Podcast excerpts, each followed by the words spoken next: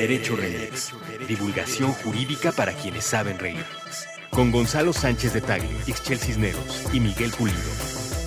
Todos los lunes a las 9 pm a través de Puentes.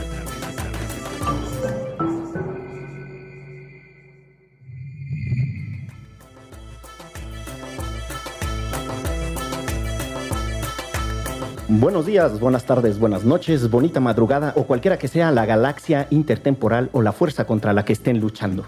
Bienvenidos a este episodio especial de Derecho Remix. La El- fuerza. La fuerza, la- a la fuerza. Ahora no fue Jaime Maussan, fue Yoda. Exactamente. Este episodio número 25, que es de celebración, está de recontramanteles largos, porque ¡Uh! está aquí la Alianza Rebelde en pleno. Ton, ton, tin. Están, están con nosotros Ruso, Hola, hola. está también Bolu ¿Qué onda? y está también Julio. Hola. ¿Cómo Bueno, están? Muy bien, bienvenidos. Emocionada. Aquí nosotros de Groupies de Derecho Remix hemos estado molestando a los colegas de la Alianza Rebelde para que hagan un episodio con nosotros. Sí, señor, sí, señora. Fueron dos correos, para dejar claro. Bueno, cabrón, yo no mando ningún correo nunca, entonces... Fueron, fueron dos correos. ¿Cómo no? Sí, recibo mucha correspondencia, siempre bien recibida y con buen comentario. Muy bien. Yo recibo más. Tú recibes De- más, de acá, más- más correspondencia, Miguel. Y Es muchas no- disculpas. Es que no tengo el correo de Julio, pero si no, también ya lo empiezo a... si no- Ahorita te lo paso. Ahorita, para que también empiece a recibir correspondencia. siempre está ahí disponible. Pues muy bien, bienvenidos a un episodio en donde hablaremos de una galaxia rete cercana y de un tiempo muy inmediato. Entonces vamos a hacer una mezcla entre algunas de las cosas que pasan en esa bonita secuela conocida como las Guerras de las Galaxias y eh, cosas que tienen que ver con nuestro, pues, con nuestro acontecer nacional. Por ejemplo, por qué los droides andan siempre bien pachecos, ya se legalizaron las drogas en las Guerras de las Galaxias. Alguna falla deben tener eh, los androides, sobre todo la pareja de comedia de R2 y Citripio. Y en Alianza Rebeldes sí solemos tocar temas de política, sobre todo cuando ganó Trump. Eh, hablamos mucho de eso, sobre diversidad e inclusión, porque como hemos dicho en varios episodios, a través de, esta, de, esta de estas películas fantásticas, luego es más fácil discutir cosas que en el terreno de la realidad está más complicado, o porque no le entiendes, o porque no tienes los argumentos, o porque te sientes distante del problema, por ejemplo, de discriminación de androides. Y ahí, entre broma y broma, pues puedes cotorrearlo en cosas como las ligas que nos compartiste, Miguel. Exacto, les mandé a quienes escuchan este eh, episodio de Derecho Remix, a los colegas que están en la mesa, les mandé unos artículos que pondremos en la bitácora. no me odies, Bolu, que pondremos en la bitácora. Pero justo con Gonzalo platicábamos el tema, ¿no? Para, para irle entrando a algunas de las cosas. ¿Qué onda con la diversidad de personajes que hay en las guerras de las galaxias? Que además te das cuenta que con la evolución de la secuela eh, terminaron también teniendo cosas de inclusión en términos de raza y un balance de género, etcétera. Ese es, una, ese es un ajuste, por así decirlo, del political correctness de los guionistas y tal a lo largo del tiempo. Pero desde el inicio, la película ya planteaba temas relacionados con diversidad y tal que quizá estén escondidos. Déjenme, les pongo un ejemplo bien concreto y no sé quién me quiera ayudar de ustedes que, que conocen mucho mejor la, la película. Hay una escena en, en el primer episodio, me parece, que Luke Skywalker llega a un bar y el bartender le dice, él viene acompañado de Citripio y el bartender le dice, aquí a esos no les, no les servimos, ¿no? Es un episodio en donde entiendo que conoce a Obi-Wan Kenobi y tal. Entonces, no sé si nos ayudan como recreando la escena y por qué es importante para la, para la historia. ¿Y, y qué le serviría una carga eléctrica o qué? ¿Necesitas que lo actuemos? Por ejemplo, te, te toca hacer quién quiere ser Luke. Número uno no es un bar, es una cantina. Chinga. Estás aquí con los más clavados, Y estás chavo. en el o pueblo sea, más polvoso y más lejano a la que pueda ser una capital del estado. Entonces, sí, la- el sentido de legalidad y justicia pues, creo que es muy ajeno a esas partes del territorio. Sí. Válgame. No, mira, eh, eh, es, eh, para, para ir contextualizando todo y hacer ah, juntando el, el material, que es mucho, eh, Star Wars es una película escrita como muchas otras ideas de fantasía o ópera espacial, como se le quiera encasillar en el género que sea, en código de alegoría. ¿No? Es decir, lo que está pasando ahí quiere decir otra cosa y otra cosa y otra cosa. ¿no? La alegoría es lo más importante, creo yo. de Star Wars y la deja abierta a, a- a interpretación y es parte de su belleza. Está hecha por un señor californiano liberal eh, increíble que se llama George Lucas, eh, que estudió cine, que, que es una persona que sobre todo ama el cine, ¿no? que sabe eh, y, que, y que quería eh, hablar de Estados Unidos a través del cine. La idea original era hacer una película que hablara sobre el pasado de Estados Unidos, American Graffiti, una película que hablara sobre el entonces, en los 70, presente de Estados Unidos, Apocalypse Now, que termina no haciendo él, y una película que hablara del futuro de Estados Unidos, eh, Star Wars, que termina tampoco siendo del futuro. Y todo en la vida de George Lucas es medio así, ¿no? O sea, como que quiere hacer un proyecto que le sale este, rarísimo, pero le sale bien y le sale por otro lado. Hasta lo que le sale Eh, mal le sale bien. Sí, e- e- es, accidentada su biografía. Y entonces eh, ha- había una intención eh, de, a través de la alegoría, hablar pues, de lo que hablaba Estados Unidos en ese tiempo, en los años 70, eh, cuando se crea la primera película de Star Wars, eh, que es pues, la guerra de Vietnam. ¿no? Sí, de algún modo lo analizamos, pues el, episodio 4 es muy sobre la guerra de Vietnam, las precuelas son muy sobre la era Bush, eh, y pues episodio 8 es claramente, creo Sobre yo, Trump. sobre Trump, o es como la interpretación que uno le da, ¿no? Porque, este, para bien y para mal, personas con diferentes ideas la estamos interpretando de maneras diferentes, ¿no? Russo creo que explica muy bien que, sobre todo la gente de ultraderecha, entendió muy bien The Last Jedi. ¿No? No, sé si supieron este fenómeno del calificador de películas Rotten Tomatoes. Nosotros hicimos un episodio que se llama Tomates Podridos porque hubo un grupo de personas de ultraderecha que lo admitieron, tuvieron entrevistas con diferentes medios, que aceptaron hacer un esfuerzo de muchísimas personas calificando mal la última película de Star Wars. Y, y es, es evidente cuando tú ves los termómetros como la crítica le da arriba del 98% y la calificación de la gente está a la mitad. Cosa- O sea, le dijeron a la gente que calificara mal. ellos o se organizaron para calificarla para mal. calificar mal y llamar a las personas a que lo hicieran.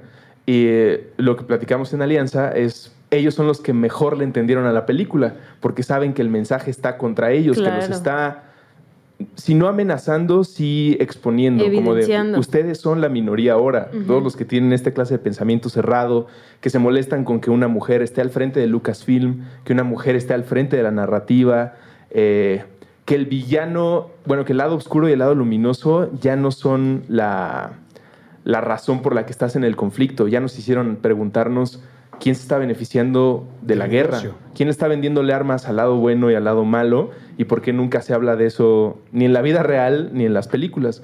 Y la semana, hace dos semanas pudimos platicar con alumnos de SAE, de la escuela donde salieron nuestros productores de audio, y ese era uno de los temas que- eh, al que más dedicamos en las preguntas y respuestas, porque muchos, eh, muchas personas lo ven como eh, si hubiera sido una pérdida de tiempo en la última película, esta narrativa sobre el casino, donde están buscando a un decodificador. Y parece que no tiene razón de ser que se visite el lugar más pudiente de la galaxia. Cuando normalmente en Star Wars visitamos los lugares más feos de la galaxia, Los como que el planeta. Tatooine. Que como la. Exactamente. Y cuando visitan este lugar se encuentran, como lo dice Rose, un personaje entrañable eh, del que soy fan absoluto. Aquí está la mayor escoria de la galaxia. Aquí están los tipos que le venden armas a los buenos y a los malos. Están los tipos que se están beneficiando cada vez que se dispara eh, un arma y están, vivirán impunes para siempre. Probablemente no sean tan atemorizantes como el emperador o Palpatine o, ahora Kylo Ren, pero si sigues el dinero igual que en la vida real, pues te das cuenta que ellos son los que tienen los hilos y que andan tirando. Eh, pues creo que sigue la alegoría y ahora propone con una mujer al frente de la compañía y de la, la historia, pues nos tiene fascinados. Todavía hay deudas pendientes y lo platicamos recientemente de no, el 96% de las personas contratadas para ser eh, los creativos principales en Star Wars, eh, solo el- el 96% son hombres blancos. Entonces, eh, vale la pena seguir siendo crítico en eso porque han atendido, como lo estabas diciendo, Miguel, en otras cosas de diversidad, como poner a actores de diferentes partes del mundo. Y pues también jugando con ese permiso que te da la galaxia. Pues, si acaso los que se deberían sentir no representados son los alienígenas, porque siempre es un humano el que termina siendo el mero mero. El mero bueno de los buenos, de los buenos o de los malos siempre es un humano o un humanoide. Entonces, quién sabe qué pensará un extraterrestre abeja. Discriminan a los alienígenas. Sí, o sea, yo pienso en dos cosas. Uno es esta idea de que la de que los primeros episodios, que en realidad son cuatro, cinco y seis, bueno, ya hay como... Es una cosa rarísima. es una cosa rara para quienes no somos eh, expertos como ustedes de esto, pero bueno, lo que vimos primero, que en realidad se inserta en los 70s y tal, y yo pienso en esta escena de la cantina, me voy a referir a ese eh, espacio de, recreación como se debe ser. Porque Restaurante familiar ante las autoridades. sí. Eh, que el grito que le hace el, el, bartender a Luke Skywalker de decir, aquí no servimos a esos, en realidad está en un contexto en donde Estados Unidos venía de justo la negación de servicios en muchos lugares del sur profundo, ¿no? O sea, pensemos en San Luis, Missouri y todas estas cosas, que es bien, o sea, era una realidad social inmediata. Ese grito de aquí no le servimos a esas personas estaba sucediendo en Estados Unidos, o por lo menos había sucedido menos de 10 años antes de cuando sale la, la primera película. Y creo que ahí hay, son como, no sé si son denuncias explícitas o son cosas que a lo largo del tiempo en realidad uno empieza a interpretar como denuncias de esas, de esas eh, circunstancias. Y lo otro que me llama la atención es justo lo que dice Ixchel. Sí, la, la, película tiene un montón de diversidad y hay todos los, ¿no? o sea, todos los seres y bichos que uno puede imaginar. Pero siempre hay una clase que resuelve todo el pedo. O sea, al final son los humanos, ¿no? Entonces, aunque los problemas son de todos y el imperio los trae jodidos a todos, los únicos que van a liberar el asunto pues, son ¿no? los humanos. Hay una jerarquía, hay una estructura de, incluso en la narrativa, bien pesada, me parece, que no sé si también de paso a, cuestionamientos o ya me diría Gonzalo, ya me fui por las nubes o por las ramas. No, yo debo de hacer una confesión al aire y frente a ustedes y frente al micrófono que tengo muy poca idea de lo que estamos platicando. Eh, eh, en esta confesión debo decir que no he visto ninguna de las ocho o nueve películas que hay. Ni las viejitas. Ni las viejitas. Obviamente la, la iconografía de Star Wars pues la conozco y sé quién es. Creo saber quién es Luke Skywalker, sin duda sé quién es Yoda y luego el, el, monstruo este que... Podemos hacer, podemos hacer un ejercicio. Pero espérame, déjame, déjame hacer un comentario. Antes de que lo exhibas. Lo que decía Julio de la alegoría, eh, y, no es por tratar de darme las de intelectualoide, pero lo primero que me vino a la mente fue Homero.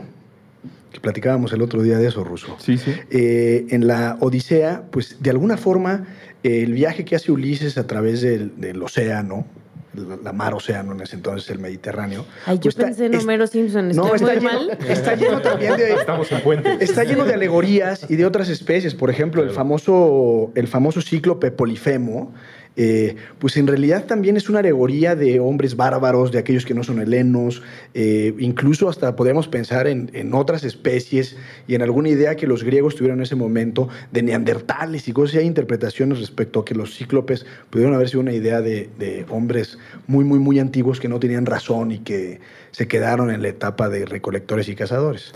Bueno, como decía Julio, a, Lucas le encanta el cine y en esta etapa de su vida eh, va por un proyecto muy ambicioso sobre la narrativa humana, en la que va a incluir cosas eh, griegas, egipcias, vasijas, pergaminos, en un museo en Los Ángeles. Digo, también va a incluir a Star Wars y supongo con una sala bastante grande, pero pues ahí está y, y, creo que es también lo que decía Julio al principio y hemos platicado en los últimos dos meses en Alianza Rebelde de este código de creación que es Star Wars y cómo a través de estas películas o esta clase de cuentos es más fácil platicar cosas como diversidad, discriminación, eh, cómo se crean las leyes, la separación del Estado y la, y la Iglesia, todas las iglesias, que era uno de los, eh, en la Declaración de Derechos de Star Wars que hicieron algunos eh, abogados que nos pasaste, abogados geeks, que ahora esos abogados no quieren hallar Jar Binks, ya, ya me fijé. Pero el ejemplo, el ejemplo que iba a ser, bueno, primero la invitación, ¿te gustaría leer Star Wars antes que verla? Probablemente, sí, es un ejercicio muy bonito hacer eso. Tenemos, tenemos un par de colecciones, te vamos a regalar una, porque justo nos encantaría saber la perspectiva de, de alguien que no ha visto las películas y que las lea primero para ver cómo funciona esa narrativa. Y el ejercicio muy, muy breve es, ¿quién es el malo en Star Wars? Pues me imagino que Darth Vader, ¿no? ¿Quién es el bueno? Me imagino. Y es que ya me estás agarrando, pero un Yoda, un Yoda o Luke Skywalker. El Frente Ciudadano. ¿Quién es Leia Organa? Seguridad sin guerra. No sé, no sé. No, no, no sabes No tengo. Estaría sé quién es la princesa. Lea, por ejemplo. ¿Y ella es buena o mala? Presumo que es buena. Eh, R2. Es el famoso Arturito, ¿no? Ajá. Arturito también me imagino que es bueno. El bien conocido Lo que no sé, y es otro Arturito. tema que es muy interesante, si los androides son buenos o malos por naturaleza. Sino, O sino- los programan para o- ser o- o buenos. los programan, justamente por ahí va. ¿Te acuerdas del el brazo fantasma? Sí, señor. Estaría padre que apuntaras esto que te dice Russo. ¿Quién crees ahora que es el bueno, que es el malo? ¿Cuál es el papel de cada uno? Y después de ver episodio 8, cheques otra vez esa hoja y, Y, veas- episodio 8 es el último, es me el imagino, último. sí. Sí, estaría sí. padre hacer ese ejercicio. Creo que puedes ver solo episodio 8 y entender todo. Ok. Más le vale a Es- los es que parte- escribieron. Es parte de la belleza de episodio 8, ¿no? Que si no has visto absolutamente nada, yo he tenido chance de, con personas que no son nada entusiastas de Star Wars, ver episodio 8 y te queda perfectamente claro todo. Ok. Creo, creo- creo que es una de sus muchísimas virtudes. Si una virtud tiene Star Wars, creo yo, y me remito al Andrés de 8 años que veía los VHS de su tío Rogelio, Star Wars funciona en muchos aspectos, uno de ellos muy importante como el curso propedéutico de términos de legalidad y Estado. Tú lees en los libros de educación pública qué es el imperio, qué es una república, por qué México es una república federal, por qué la, la, la. ¿Qué- qué- ¿En qué consiste una federación Ajá, de sí, comercio? ajá, pero uno realmente no entiende qué era el imperio romano y por qué el emperador y el senado y cómo se constituye. Y Star Wars te lo ejemplifica muy bien, ¿no? Sí. Eh, los senadores, el emperador, eh, Ahora que lo el poder pienso, entonces absoluto. voy a poner a mi hijo mayor a ver Star Wars porque sigue Eso sin padre. entender todo esto. A lo mejor ya le puede caer el 20. Una cosa fantástica de Star Wars eh, es los malos son la dictadura. O sea, Sí. el, el mal, la encarnación del mal, es un tipo que quiere eh, imponer y destruir la república para imponer un imperio.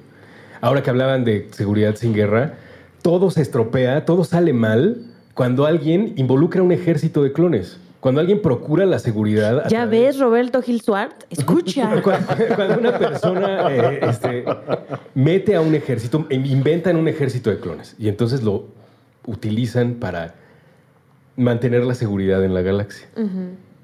Todo se va al demonio cuando interviene ese ejército, porque hay alguien que lo usa para su beneficio. Ya ven. Y Pasan de ser policías, como los Jedi, que eran los policías de la galaxia, Ajá, que no debían estar haciendo Ajá. funciones policíacas los Jedi. que, que además no tenían las facultades ni las Es más, capacidades. No, Siento eh, que- está clarísimo, Mira, está por clarísimo. cierto. Está Siento clarísimo. que más bien Gil Swart vio Star Wars y dijo, esa es la manera de cómo me los voy a fregar. Bueno, y un breve paréntesis. Pareciera ser, mi querida Ixchel, que Gil Swart está sonando para ir a la Suprema Corte de Justicia Sí. de la Nación. Por cierto, ¿tú crees que alguien creyó que se iba al Itama dar clases? ¿No? ¿Por qué todos los que quieren ser ministros de la corte se van primero al ITAM a dar clases? Yo supongo que es como irse a refugiar a una de las cantinas. Que dice, irse, a meter, irse a meter al ITAM es irse a meter no a un bar, a una cantina. A una cantina. es un entrenamiento para otro tipo de uso de la fuerza. Bueno, pero ¿qué Sí, está? no, eh, eh, es, es- es muy política Star Wars si la miras desde cierta eh, perspectiva, ¿no? Toda esta complicación de, de la República, eh, cómo se destruye la República. Ahora, en la, en la nueva configuración, hay, digamos, dos tipos de planetas, ¿no? Los que quieren formar parte de una comunidad interplanetaria en la que las leyes sean iguales para todos y los que van por una cosa más autónoma. Planetas que dicen, bueno, yo voy a establecer mis propias leyes y ahí nos vamos este, Eso es ahora en, en la- en los últimos episodios. En los episodios nuevos, ajá, la nueva república, lo que ocurre después del regreso del Jedi, es que se configura la nueva república en este nuevo esquema. Y que Eh, tiene uno muy particular, que es eh, la capital no está centralizada, no hay una capital. Ajá. Son varios planetas en los que se distribuyen los poderes. Y va moviéndose la capital de la galaxia. Es que te lo preguntaba, perdón, porque eso tiene una, una- un tufo a, a- a mucha vigencia. Sí, sí, O sea, sí, toda sí, La, la- el- el- la globalización respecto a los localismos, la Unión Europea con el, el asunto catalano, el asunto escocés o el Sí. asunto irlandés, es decir, crear grandes confederaciones como, como sistema frente a, a naciones, eh, digamos, encapsuladas en sí mismas. Sí. Sa- Saben que yo pensé en otro ejemplo cuando te escuchaba Julio y pensé en Cherán. O sea, autonomías pequeñas y en, como reconstrucciones a partir de otras identidades, de, ¿no? como de reconstrucciones sociológicas, etcétera, pero para el ejercicio del poder. O sea, el caso de los municipios autónomos y de la lógica, también del reconocimiento de esta, vamos a decirle así, de esta multiculturalidad jurídica, pues tiene que ver con eso, con autonomías y con, con nuevas configuraciones de poder, ¿no? O sea, da- tapa un chingo esto Lo- de Star Wars. Los Ewoks son, son de los pueblos que más deben inspirar a cualquier ni- niño, no solamente porque son unos ositos muy tiernos, sino porque son una eh, comunidad en un planeta, una luna santuario, que termina ganándole al Imperio Galáctico, que es lo que decía Julio eh, al principio. Hay una alegoría ahí, pues, a la guerra de Vietnam, como un- una comunidad que el Imperio consideraba menor en todos los aspectos y no logran pasarle por encima, no por lo menos a través de la vía más violenta. Y ha- hace un momento quería señalar que no importa de qué color sea la capa del dictador, porque lo que nos enseñan las precuelas, lo que salió en los 70 fue celebrado, eh, aplaudido, quedó marcado en la vida de muchísimas personas hasta la fecha. Y las precuelas, en todo lo que han sido criticadas y nosotros defendemos en Alianza Rebelde, nos ayudan a entender no solamente el rango de eh, comedia, humor, política que puede tener Star Wars, sino también que la guerra es una continuación de la política eh, peor ejecutada. Entonces las precuelas traen mucha política. Y nos presentan también que los que consideramos buenos, excelsos, los que no se pueden equivocar, que son los Jedi, cuando vemos eh, las películas de los 70, un niño o cualquier persona se queda pensando, bueno, las mejores personas del universo son estos monjes caballeros como de la corte del rey Arturo, samuráis, y gracias a ellos hay conocimiento, y ellos antes tenían una república de lujo, este, pues qué mal que llegó el imperio. Las precuelas nos dicen, por culpa del, del fanatismo de estos monjes, por su idea radical de yo soy el que cuida la fuerza y no existe otro tipo de conocimiento, por culpa de esa obsesión de, de estar centrados en un solo aspecto de la fuerza, es tan fácil la jugada de ajedrez que les hace el emperador Palpatine, que es...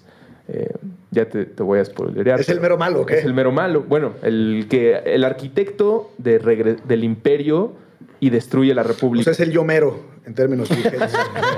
Paso de senador a canciller y de canciller a emperador. Imagínate, eso no lo he visto. Pasa de senador a canciller, Sí, Luis Videgaray, y después a y después a emperador.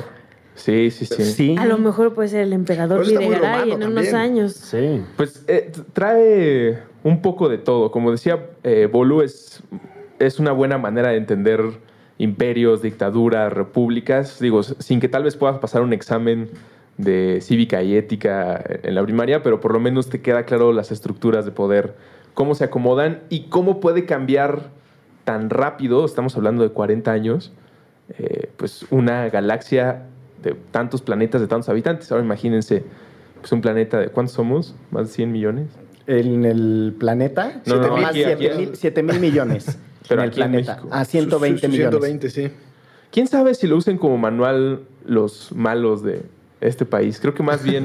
Parece que por- sí, ¿no? O sea, Pero es que pareciera, Sí, claro. O sea, lo que acabas de narrar de verdad es lo que pasó. sí, sí, sí. No, yo luego veo al- al- a Javier Lozano. Dios. sí. A quien no le mandamos un saludo. A quien no le mandamos un ¿Ves? saludo. Hay, hay un personaje en la, en la película más reciente, en el episodio 8, que es el almirante Hooks, Armitage Hooks. Eh, el tipo está tan perdido en su, en su propio universo de arrogancia, de supremacía. Está tan extraviado ahí que termina siendo sumamente ridículo. O sea, hay, hay muchos chistes. Veo eh, perfecto a dónde vas. Sí, sí, sí. Hay muchos chistes eh, que se ejecutan a partir de la arrogancia de Hooks, ¿no? O sea, de, de que este tipo está ya loco de poder, eh, como muchos personajes que conocemos. Pero a mí me hacía pensar en, en este personaje, Javier Lozano, que en su delirio resultan, o sea, si no fueran tan peligrosos, serían muy jocosos, ¿no? O sea, te, te podrías divertir mucho con sus, Sí, es con sus tragicómico. tonterías. El problema es que el tipo pues, tiene mucho poder en México, ¿no? El problema es que esta gente está tomando decisiones, pero en realidad este personaje lo que creo que plantea y que a mucha gente le- se le hizo que estaba fuera de lugar, que se hicieran chistes y demás, lo que este personaje plantea es cómo la ceguera de poder te lleva a ser un personaje sumamente ridículo. ¿Cómo, cómo vas haciendo osos por la vida sin darte cuenta, ¿no? Este personaje no se da cuenta en ningún momento de que es sumamente ridículo, de que es un segundón, de que es... Él está extraviado en, en su tema de ascenso de, de poder, ¿no? Y de mantener la estructura de poder tal, tal y como está. Eh, y es sumamente divertido en el, en el contexto de la película más reciente. Te hace pensar, pues en nuestro caso, en alguien como Javier Lozano, pero pues hay... Imagínate cuántos tenemos de esos. está- no, en Estados Unidos, ¿no? Que, que es supongo que la, el referencia La fuente más- de inspiración. Ajá, la referencia más inmediata, pues debe haber este señor Pence. Mike Pence. Este, Sí. El otro, el de Breitbart, ¿cómo se llamaba? El, eh, Eh, Bannon. Eh, Stephen, Bannon. Stephen Bannon. ese Y esos son los que vemos. Imagínate la cantidad de lozanitos que no debe haber por ahí. Sí, o de, o de personas inspiradas por, ¿no? O sea, los que le tiran a ser sano mañana. Esos son, esos son los que son, híjole, Un peligro. nocivos. ¿A, a ti hay algún personaje de la política mexicana que asocies de manera inmediata con, con los personajes de... Lozano es, es mi referencia inmediata. Ahora que tengo fresco eh, las nuevas películas, creo que es el que más se asim- asemeja a estas figuras, como bien describe Julio, enfermas de poder, que están encapsuladas en su idea de cómo debe ser la estructura de la dictadura, porque esa es una dictadura eh, que a la menor oportunidad quieren hacerse del el puesto más alto. Es la referencia inmediata. Yo, y, y perdón por, la, por el simplismo y quizá la, la, mm, no sé, el, el- el reducido esfuerzo y la poca originalidad, pero a mí Cuauhtémoc Gutiérrez, no sé por qué, pero lo asocio con Java.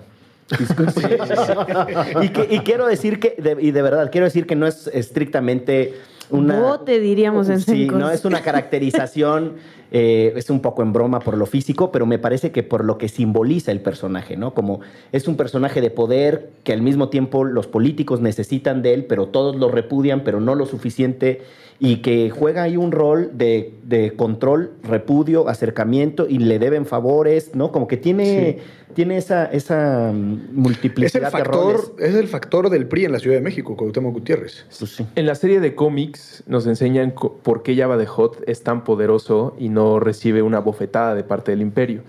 Es el que hace los trabajos sucios a Darth Vader sin que se entere el emperador. Entonces, cuando Darth Vader necesita mandar un cargamento de armas, eh, provocar escasez en ciertos lugares de la galaxia, Java de Hot es su operador. O si necesita conseguir A un cazarrecompensas, eh, es a través de Java de Hot. eh, qui- con- Sí, que le Él es quien un- se ensucia las manos, digamos. Exacto, Sí. le deben un montón de favores. Y eh, algo tiene que ver que sea un ser tan grotesco que, pues, como que no te imaginarías que es un buen tipo, que no es necesario la regla en, Star Wars. Aunque Chewbacca sí es muy tierno, pues hay criaturas que eh, ya están variando muchísimo quién tiene colmillos y quién tiene una expresión ruda, sin importar de cuál de los dos bandos esté. E insisto, creo que el futuro es muy brillante porque ya no nos vamos a clavar en los buenos y los malos, sino en, como dice el personaje de Benicio del Toro, no tomar partido, como dice su gorrita, Don Joint.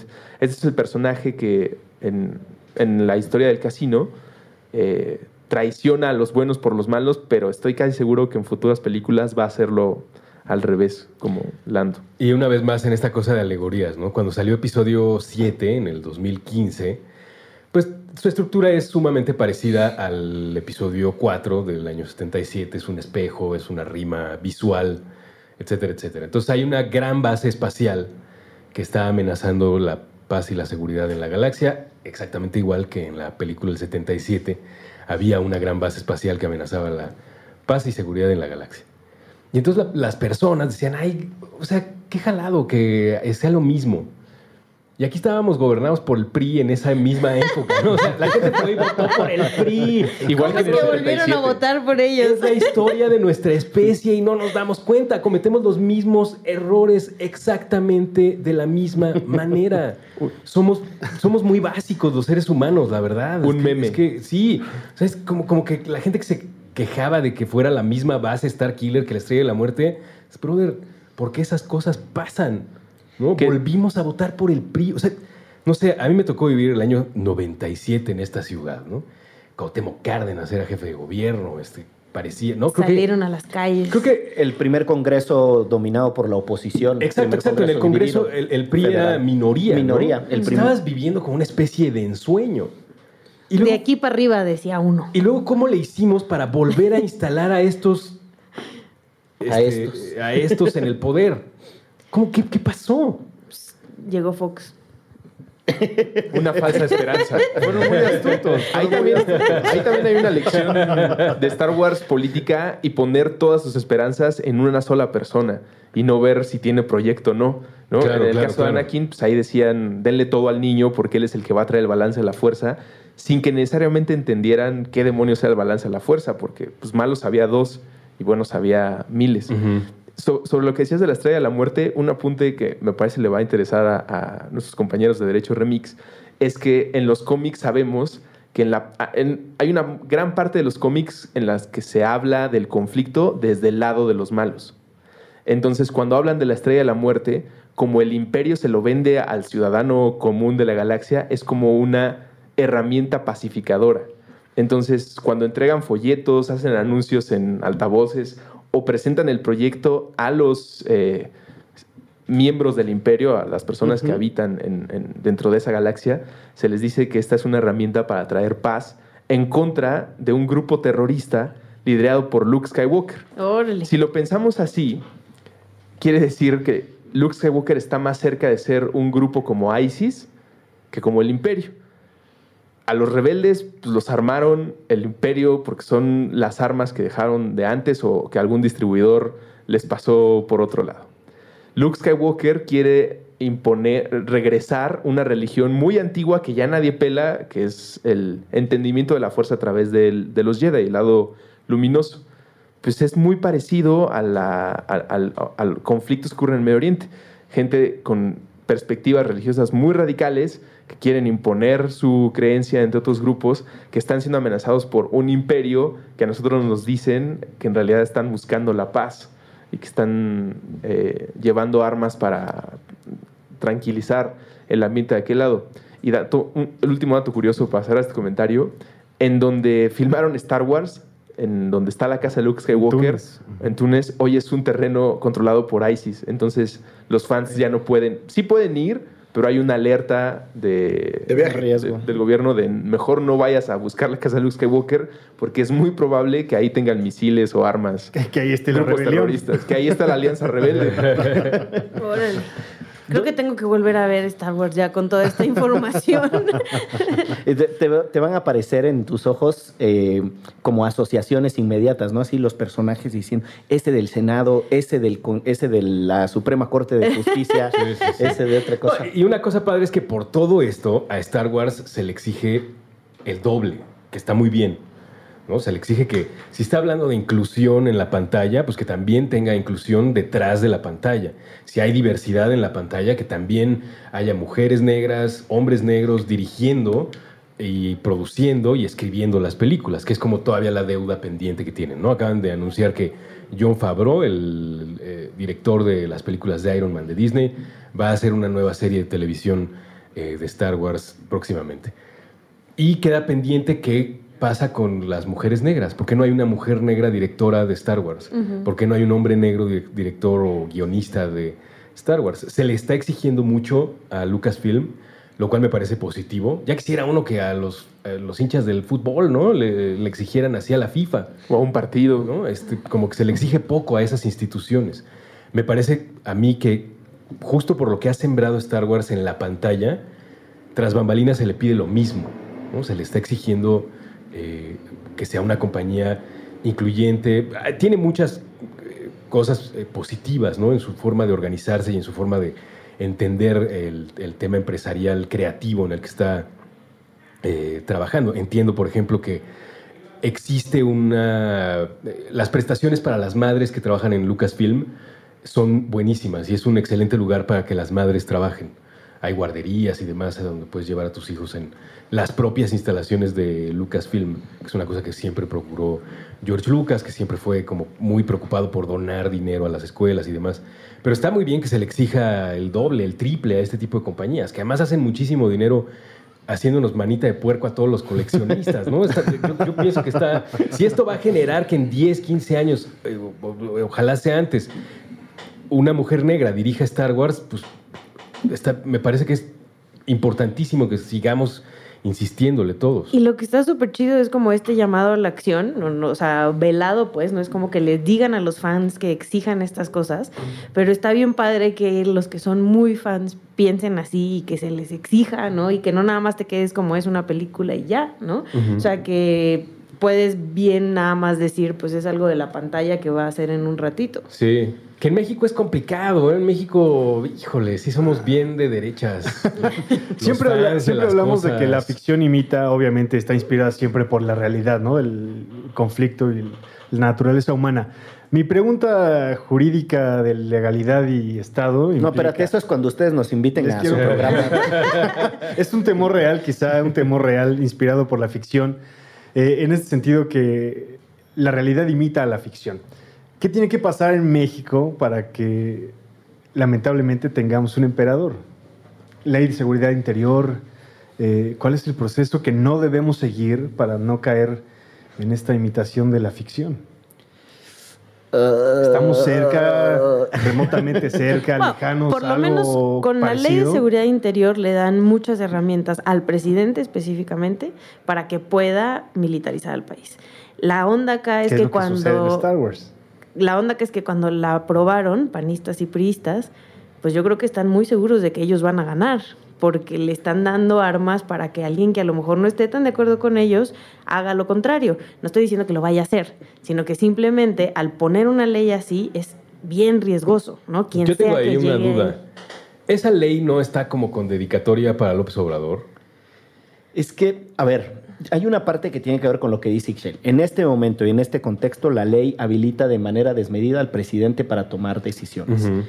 Pero lo que se ha discutido poco y que creo que tiene que ver con tu planteamiento es, la ley también eh, le da una condición de autogobierno al ejército que hasta el momento no tiene. Sí. Y tiene capacidades de autodeterminación de dónde interviene y dónde no. Que ese podría ser el sesgo López Obrador. O es sea, si- decir, si, mañana no les parece un meeting de López Obrador en reforma, le van a echar al ejército. Yo tengo una interpretación diferente. Digo, lo hemos platicado aquí en muchas ocasiones, pero a mí me parece que eh, la ley de seguridad interior, además de que coincido con todo lo que dice Ixchel, eh, que, genera, que puede generar eventualmente una militarización del país mal utilizada, el problema es que se, se ponen todas las cartas sobre la mesa para que se malutilice el ejército. Pero en realidad yo- me, me parece que la causa tiene que ser observada, o no tiene, sino que puede ser observada desde una visión de responsabilidad internacional. O sea, de, de- de- de- la ejecución de penal, digamos. Entonces el ejército no tenía, digamos, un fundamento, un estatuto legal para hacer lo que estaba haciendo. Y probablemente en los próximos 10 años veamos que México puede estar rondando los pasillos de la Corte Penal Internacional y, digamos, ya eh, ejecutar de manera directa en contra de militares o gente con autoridad en la materia. Eh, enfrentar responsabilidad penal. Entonces, yo lo que asumo es que esto en realidad fue, independientemente de quién resulte ganador en el 2018, fue una exigencia del ejército para darles, cuando menos, un sustento de actuación. Existe, o sea, acá en Radio Pasillo, que realmente fueron ellos quienes la redactaron, ¿no? O sea, que fue el ejército el que redactó esta ley para ellos tener ese poder, ¿no? Independientemente de quién fuera el presidente. Es- y dos ideas más. Esta ley tiene mucho tiempo cocinándose con el mismo perfil. Y la segunda cosa que es esto, o sea, los militares llevan presionando por pedir las mismas cosas desde hace por lo menos 10 años. Y la segunda cosa es que la ley yo creo que no obedece a un solo propósito. O sea, tiene múltiples capas de interpretación. Y regreso a un poco a Star Wars, porque es esta lógica del poder que además después en realidad te das cuenta que lo tienes que desempacar porque tiene que ver el poder en su lógica de control territorial, tiene que ver el poder en su lógica de control de las armas, tiene que ver el poder en su lógica de control de las personas o de quienes ocupan un territorio. Y todo eso, o sea, todos esos filtros hay que pasárselos a la ley de seguridad interior para que no nos pase lo, de, lo del imperio. Si les parece, queridos eh, invitados, con esto vamos cerrando así en un esforzado eh, comentario de síntesis para dejarle aquí a los amigos de Derecho Remix un piense jurídico galáctico. Ay, cabrón. Eh, aguas que los Stormtroopers se quieren apoderar del juego. Eh, creo que es una buena manera de interpretar lo que nos acaban de informar. Escuchen Derecho Remix y utilicen Star Wars como alegoría, que pues, es una de sus funciones. Julio. Eh, Me puse muy nervioso en esto. tener, tener, que resumir así todo.